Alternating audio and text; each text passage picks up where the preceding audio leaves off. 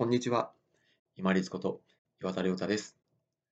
何かを挑戦しよう、始めようとするときに、もし恥ずかしいな、自分で大丈夫かなっていうこう照れとかが出てきたときには、ぜひ思い出してみてください。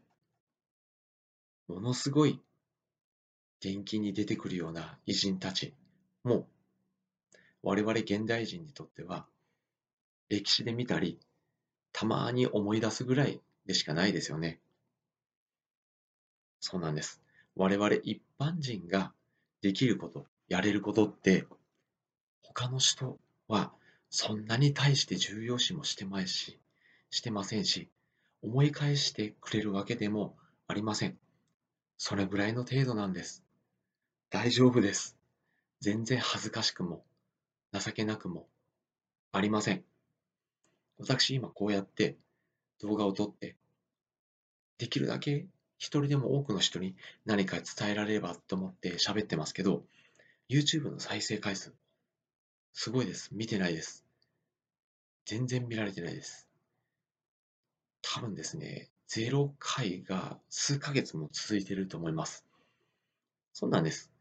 やってみると意外に全然恥ずかしくも何ともありません。けれども、これ今やってること、私が今こうやって伝えて、録画してやってることが全く意味がないかといえば、そういうわけではありません。お話しするときの頭の使い方であったり、伝える内容をどういうふうに絞ろうか、事前に練ったり、そういうふうに自分の頭の訓練であったり、自分のお話をするネタを自分の頭の中に加えていく、そういう意味では全く意味がないわけでもありませんし、そして誰も見られていないからといって恥ずかしいわけでもありません。皆さんが何か新しいことを始めようとするとき、例えば副業であったり、何か新しい学び事を始めようとするだったり、人前に出る、出て何かをしなければならないとか、そういうふうなタイミングの時って絶対あると思うんですね。けれども、その時に思い出してください。ものすごい偉人、伝記に出てくるような有名な功績を残した人でさえ、一般人に思い出されるのってたまにぐらいなんです。我々一般人ができることなんてたかが知れてます。そして誰も見てません。安心して思い切ってやってみてください。